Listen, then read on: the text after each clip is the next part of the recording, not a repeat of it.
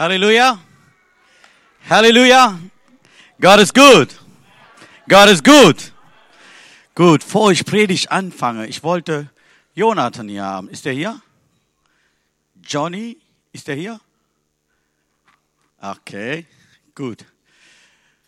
Weil wir haben gedacht, seine Praktikum ist heute Ende. Wir wollen mit den beten. Das können wir ein anderes Mal machen, denke ich mal. Okay, ist gut so.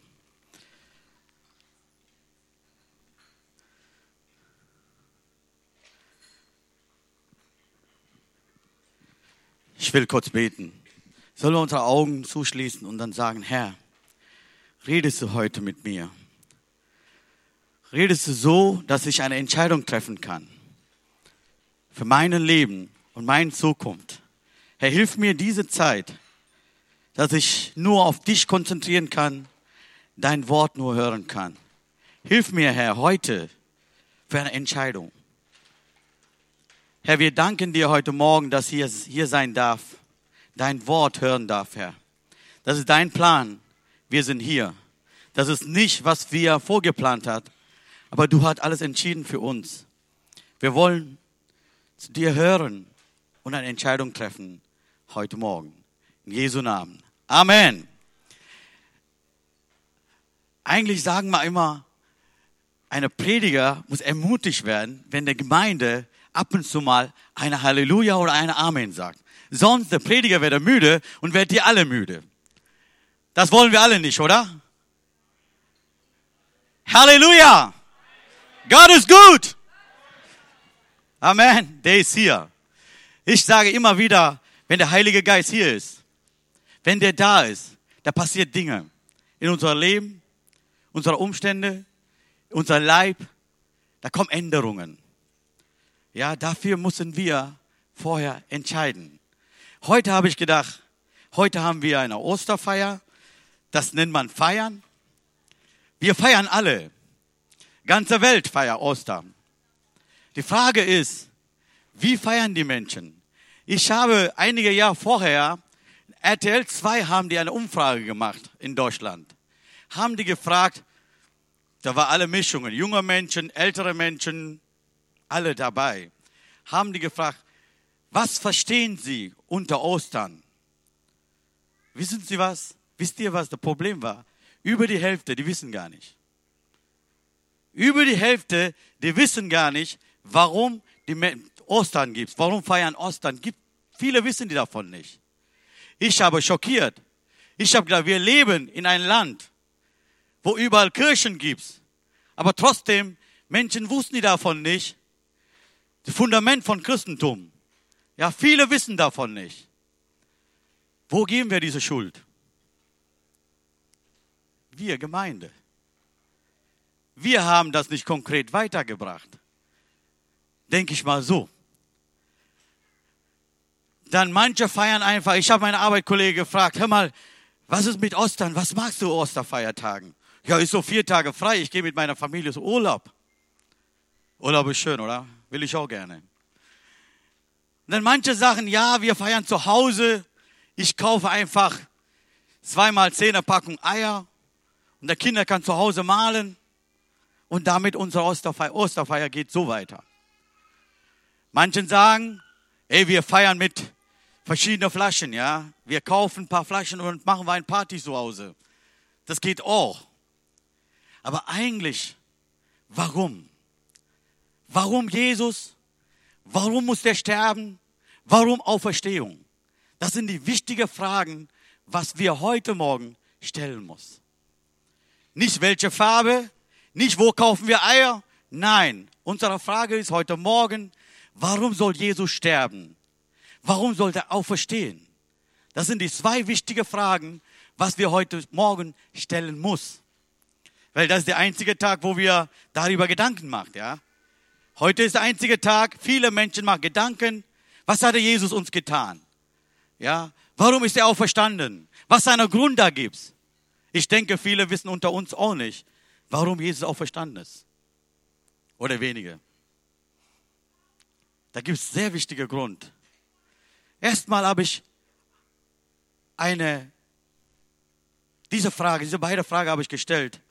habe ich ein paar Antworten gefunden. Der erstmal, Tod Jesu war kein Zufall. Ja, das ist nicht einfach der Herodes oder, oder Pharisäer wollen die das tun und haben die das getan. Das war kein Zufall, das ist Plan Gottes.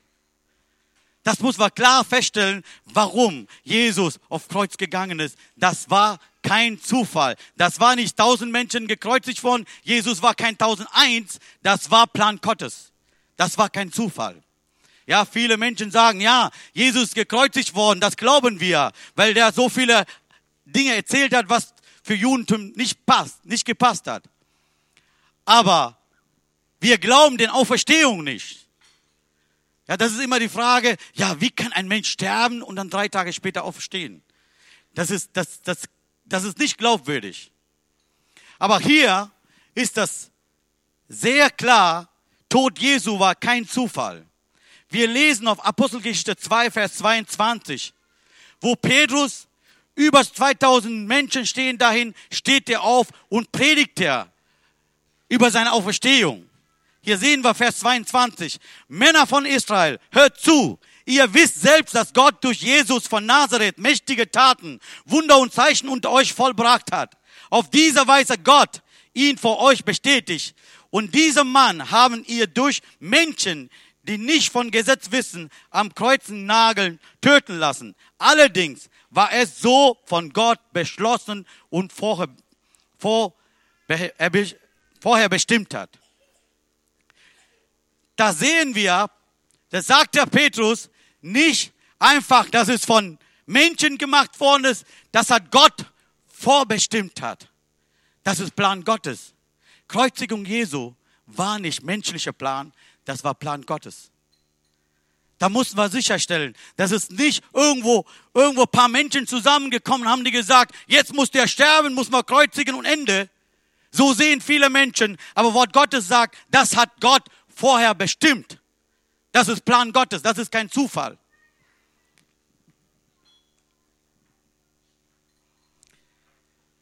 Apostelgeschichte 2, Vers 32 geht weiter so. Diesen Jesus hat auferweckt. Wir alle sind Zeugen davon. Petrus war ganz klar. Der ist gekreuzigt worden, der ist begraben worden, dritter Tag, der ist auferstanden. Wir sind dafür Zeugen. Das war nicht 10, 20 Jahre später, einige Tage später, die stehen, der steht vor Menschen und sagt, der, der ist auferstanden, der lebt noch. Ich bin dafür Zeuge. Das ist genauso, jemand heute gestorben ist und dann fünf Tage später irgendwo haben wir gesehen hat. Dann können wir sagen, hör mal, ich habe den gesehen. Der ist nicht gestorben. Ja, das war nicht, für Petrus war ganz klar. Könnt ihr vorstellen? Viele Menschen sagen heute, wie kann das passieren? viele Theorie oder viele Menschen stellen davor, nein, Jesus war nicht richtig tot, der war halbtot. Oder manchen sagen, ja, seine Jüngern haben die den geklaut, sein Leib geklaut, irgendwo weggestellt. Das sagen die auch. Könnt ihr vorstellen, der ist gestorben, Wort Gottes sagt, der hat Blut vergossen, hat ganzer Blut ist weg, der hat nichts mehr. Und er hat keine Kraft mehr auf seinen Körper. Und er legt er in, in, in Grab, kennt ihr vorstellen, das ist nicht passierbar, das kann nicht funktionieren. Wenn ein Mensch, der kann nicht bewegen, drei Tage lang, der ist da drin, wie kann der rauskommen? Viele sagen, der halbtot ist. Ja, halbtot, trotzdem kann er nicht mehr von dem Grab rauskommen. Und das ist nicht alles. Die Soldaten sind da draußen. Und da muss man klarstellen, Jesus war richtig tot. Der war nicht nur halbtot. Oder manche sagen vielleicht Petrus und Johannes, die alle zusammen dahingegangen haben, die sein Leib geklaut hat. Das kann auch nicht funktionieren, weil nach Kreuzigen Jesus Christus, die sind alle abgehauen. Die war keiner da. Petrus hat selbst gesagt, ich kenne diesen Mann nicht. Und wie kann dieser Mann auf einmal von den Kraft von Jesus hingehen und dann sein Leib klauen? Obwohl die Soldaten, römische Soldaten draußen bewahrt hat. Also die beide Theorie, was dieser Welt gibt, das ist nicht wichtig ist, dass Jesus ist gekreuzigt worden, der war richtig tot. Da gibt es keine Frage und dafür gibt es keine irgendwas, eine andere Theorie dafür. Der war richtig tot, der ist gebärdig worden, der war in Grab drei Tage lang. Und dritte Tag später sagt Wort Gottes, der ist auferstanden. Sagen wir, auferstanden. Jesus ist auferstanden. Halleluja, der lebt. Der ist nicht im Grab. Der lebt. Das sagt Wort Gottes. Dann habe ich nochmal Frage gestellt. Warum soll der sterben? Warum soll der auferstehen? Ja, da muss man einen, einen, Grund geben. Das war nicht, nicht eine Geschichte. Ja, viele, wie viele von uns oder von anderen lesen diese ganze Thema als eine Geschichte. Ja, das war keine Geschichte, das ist ein Fundament für unser Christentum. Das ist ein großes Fundament. Ohne dieses Fundament gibt es gar nicht. Wenn Jesus nicht auferstanden wäre, wir sind nicht hier. Da muss man klarstellen. Jesus war richtig tot, der ist auferstanden. Das ist unser Fundament. Da stehen wir alle. Da sagt Paulus klar. Okay, lesen wir jetzt. Vorher wollte ich einige Dinge klar machen. Ich habe gesagt, das ist kein Zufall, das Plan Gottes ist. 1. Petrus, Kapitel 1, Vers 20. Schön vor Erschaffung der Welt ist zu diesem Opfer ausgesucht worden, wegen euch, aber ist auch erst diese letzten Zeit erscheinen. Da sagt der Petrus, vor dieser Grund, Welt grundgestellt, als Welt da war, Gott hat diesen Plan gehabt. Das war nicht Plan von einem Mensch. Das war Plan von jemand, das Plan Gottes. Das ist kein Zufall. Was sagt Jesaja vor 500 Jahren vor Christus? Der sagt, Sohn Gottes soll leiden, der soll sterben für unsere Sünde. Das lesen wir Jesaja 53. Also das ist, das, das Plan hat, Gott hat seinen Plan immer weitergegeben. So Jesaja spricht, spricht der vor 500 Jahren Kreuzigung Jesus. Das war nicht irgendwo ein Monat vorher. Gott hat seinen Plan immer zum Menschen weitergegeben.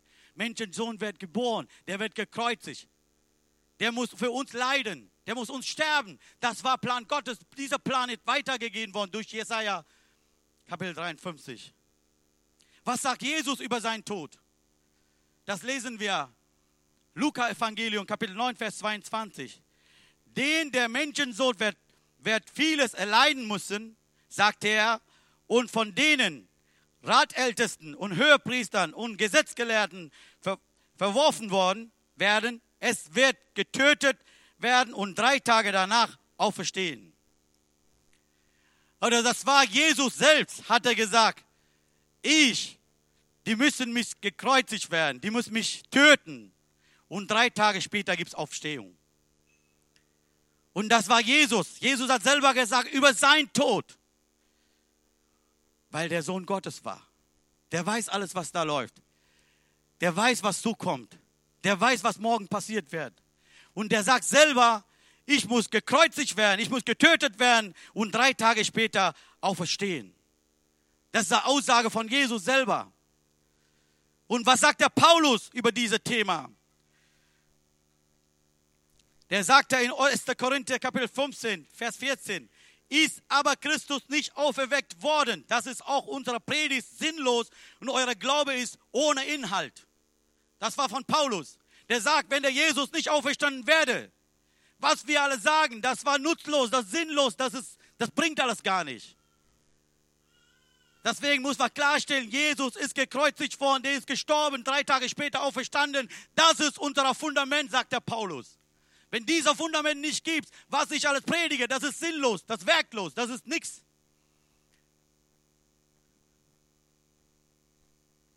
Und dann sagt er auch, wir würden dann auch als falsche Zeuge für Gott, ja, was wir alle sagen, das Lüge. Könnt ihr vorstellen, wenn es eine Lügengeschichte werde, dieses Christentum schon lange weg, da ist nichts mehr da.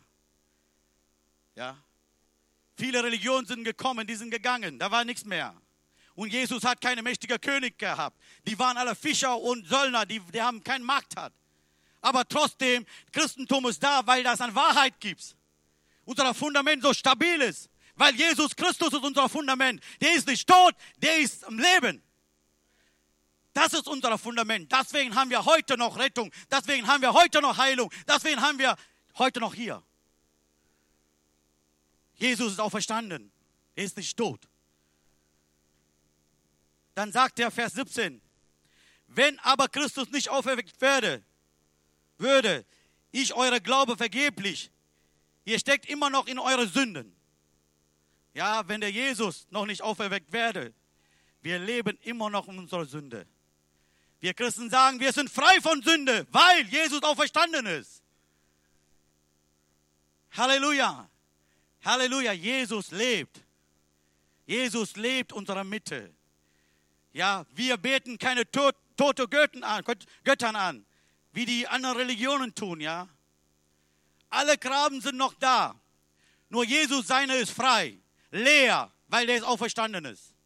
Das ist unser Fundament. Jetzt kommt meine Frage. Warum muss er sterben? Warum muss er auferstehen? Das sind die zwei Fragen, wo ich schnell wie möglich beantworten will.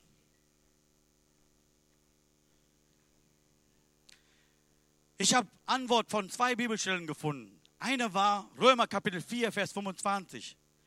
Welche ist unserer Sündenwille dahingegeben und unsere Gerechtigkeit willen auferweckt?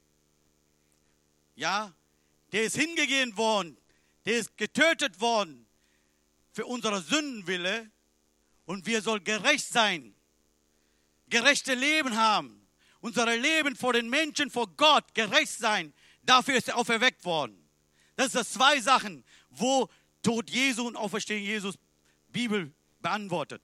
Und nochmal können wir lesen, 1. Petrus Kapitel 2, Vers 24. In seinem Körper hat er unsere Sünden auf unser Holz hinaufgetragen, damit wir für die Sünde gestorben, nun, nun so lang leben, wie er vor Gott recht ist. Durch seine Striemen seid ihr geheilt worden. Also da sehen wir zwei sagen, wegen unserer Sünden oder unserer Verfe äh, noch eine Übersetzung sagt, Verfehlung, wegen unserer Gerechtigkeit oder Freispruch. Ja. Wenn Jesus nicht gestorben wäre, nicht auferstanden wäre, wir sind nicht frei von Sünde. Wir leben unserer Sünde, unter unserer Sünde. Das ist keine Freiheit. Wir können nicht vor Gott stehen, weil Gott ist ein Gott, der gerecht ist. Der kann mit sündigen Menschen nicht zusammengehen oder zusammenleben. Da lesen wir Vergebung für unsere Sünde.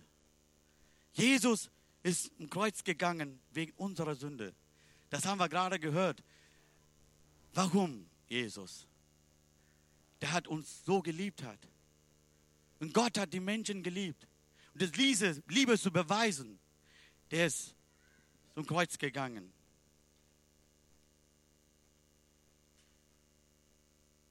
Und für alle Menschen, nicht für bestimmte Menschen. Ja? Jesus ist nicht zum Kreuz gegangen, weil Winot oder jemand anderer gut ist. Für allem. Das sagt er im Römerbrief, Vers 3, Kapitel 3, Vers 22. Das ist keiner Unterschied zwischen Jude oder Nicht-Jude. Für allem. Der ist gestorben für alle Menschen. Ob du perfekt bist oder nicht perfekt bist. Ob Jude bist oder Grieche bist. Egal. Der liebt allem. Der ist um Kreuz gegangen für alle Menschen. Manchmal kommt das so, ja, wir sind Christen, ja. Gott liebt uns so sehr. Aber Wort Gottes sagt, Gott liebt alle Menschen. Auch Jude oder Grieche oder gut oder schlecht, dunkelhäutiger, hellhäutiger, blonde Haare, schwarze Haare, egal was. Gott liebt alle Menschen. Der hat, der hat, der ist für allem gestorben. Doch,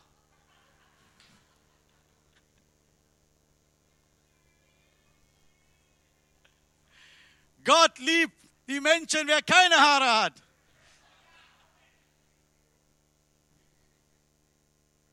Halleluja. Dann die Frage, das hat doch Gott hat einen Plan gehabt. Wir haben auch gehört vorher, Uschi und Lisa gemacht hat, ja, geopfert worden, viele Tiere und das und dies da. Warum Gott hat einmal so einen Plan gehabt? Warum dieser Plan kommt auf einmal? Wir lesen Hebräerbrief, Kapitel 9, Vers 22. Es wird fast alles mit Blut gereinigt nach dem Gesetz. Und ohne Blutvergießung geschieht keine Vergebung. Das ist das Grund, warum Gott, Jesus Christus, auf diese Erde gekommen ist, gestorben ist. Das ist das Grund. Warum Blut? Weil Blut kann reinigen. Das ist Gesetz Gottes. Und der haben auch ein altes testamentliches Gesetz gibt. Hebräerbrief 10, Vers 4 können wir lesen. Das Blut von Stieren und Böcken ist eben nicht imstande, Sünden wegzunehmen. Ja, die haben Tieren geopfert, aber diese Blut hat kein Instand, das hat keine Kraft gehabt, unsere Sünde wegzunehmen. Und was da passiert? Die hat oberflächlich zugedeckt worden, unsere Sünden. Die Menschen damals Tieren geopfert hat, das war nur zugedeckt worden, aber das war nicht weg. Nur durch Jesus Christus und sein Blut hat Kraft, unsere Sünde wegzunehmen. Nicht von den Tieren. Wir können nicht mit dem Blut von Tieren und Jesus Christus vergleichen, weil Tierenblut, die haben keine Kraft. Jesus, sein Blut hat Kraft. Das, das macht uns frei. Das nimmt von unseren Sünden raus.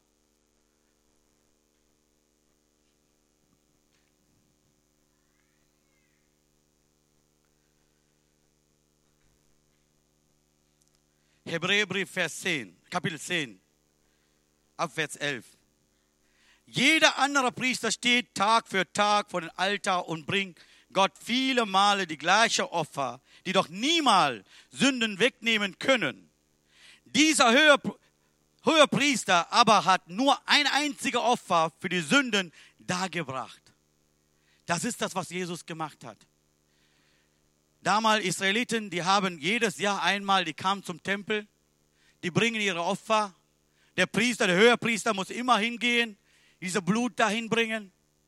Aber das mussten die immer wieder machen, immer wieder machen. Trotzdem, die Vergebung ist nicht da, die machen immer wieder.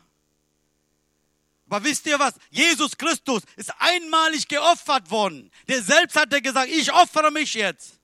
Der ist auf diese Erde gekommen. Der ist über 30 Jahre gelebt. Der hat sein Leben gegeben. Der ist zum Kreuz gegangen. Der ist drei Tage später ist auferstanden. Weil der uns liebt hat. Der Liebe war Sündung. Liebe hat gesündet, das zu tun. Nicht was anderes. Nicht, weil Gott alles so will. Nein, der hat Gott Menschen geliebt. Der hat gesehen. Der immer wieder, wieder gesündigt hat. Die brauchen eine richtige Reinigung da. Und Gott hat gesehen, selbst geopfert werden, dann kann Menschen über diese Sünde rauskommen. Wisst ihr, was manchmal für uns so geht, das so, Tod Jesu war nicht so, hm, ja, der ist gestorben, der liebt mich. So ganz locker, ja. Ja, der ist gestorben, der liebt mich, der reinigt mich und alles. Das ist keine billige Gnade. Jesus Christus, sein Blut war nicht billig. Ja, das ist nicht billig. Der hat Kraft für unser Leben. Der ist für unsere Sünde gestorben. So, ich will weitergehen. Was ist das für uns heute? Kreuzigung Jesus Christus, auferstandener Jesus Christus. Was ist das für uns heute?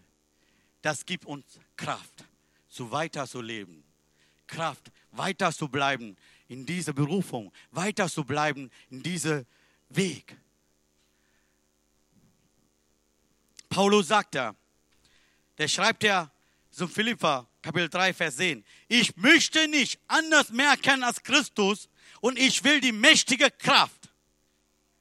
Der will die mächtige Kraft kennenlernen. Ich will in meine mächtige Kraft von der auferstandenen Kraft leben. Das sagt der Paulus, weil Paulus kommt von einer, einer Hintergrund war sehr stark. Ja, und der sagt, ich will nicht von meinem Fundament darstellen, ich will nicht mit den, meinem starken Hintergrund leben, ich will Kraft Gottes kennenlernen. Und das kann mir helfen, weiterzugehen. Manchmal, wir sind so, ja. Ich habe, wisst ihr was, ich habe immer was mit. Das ist ein Mensch. Menschen sind sündig, die sind kaputt.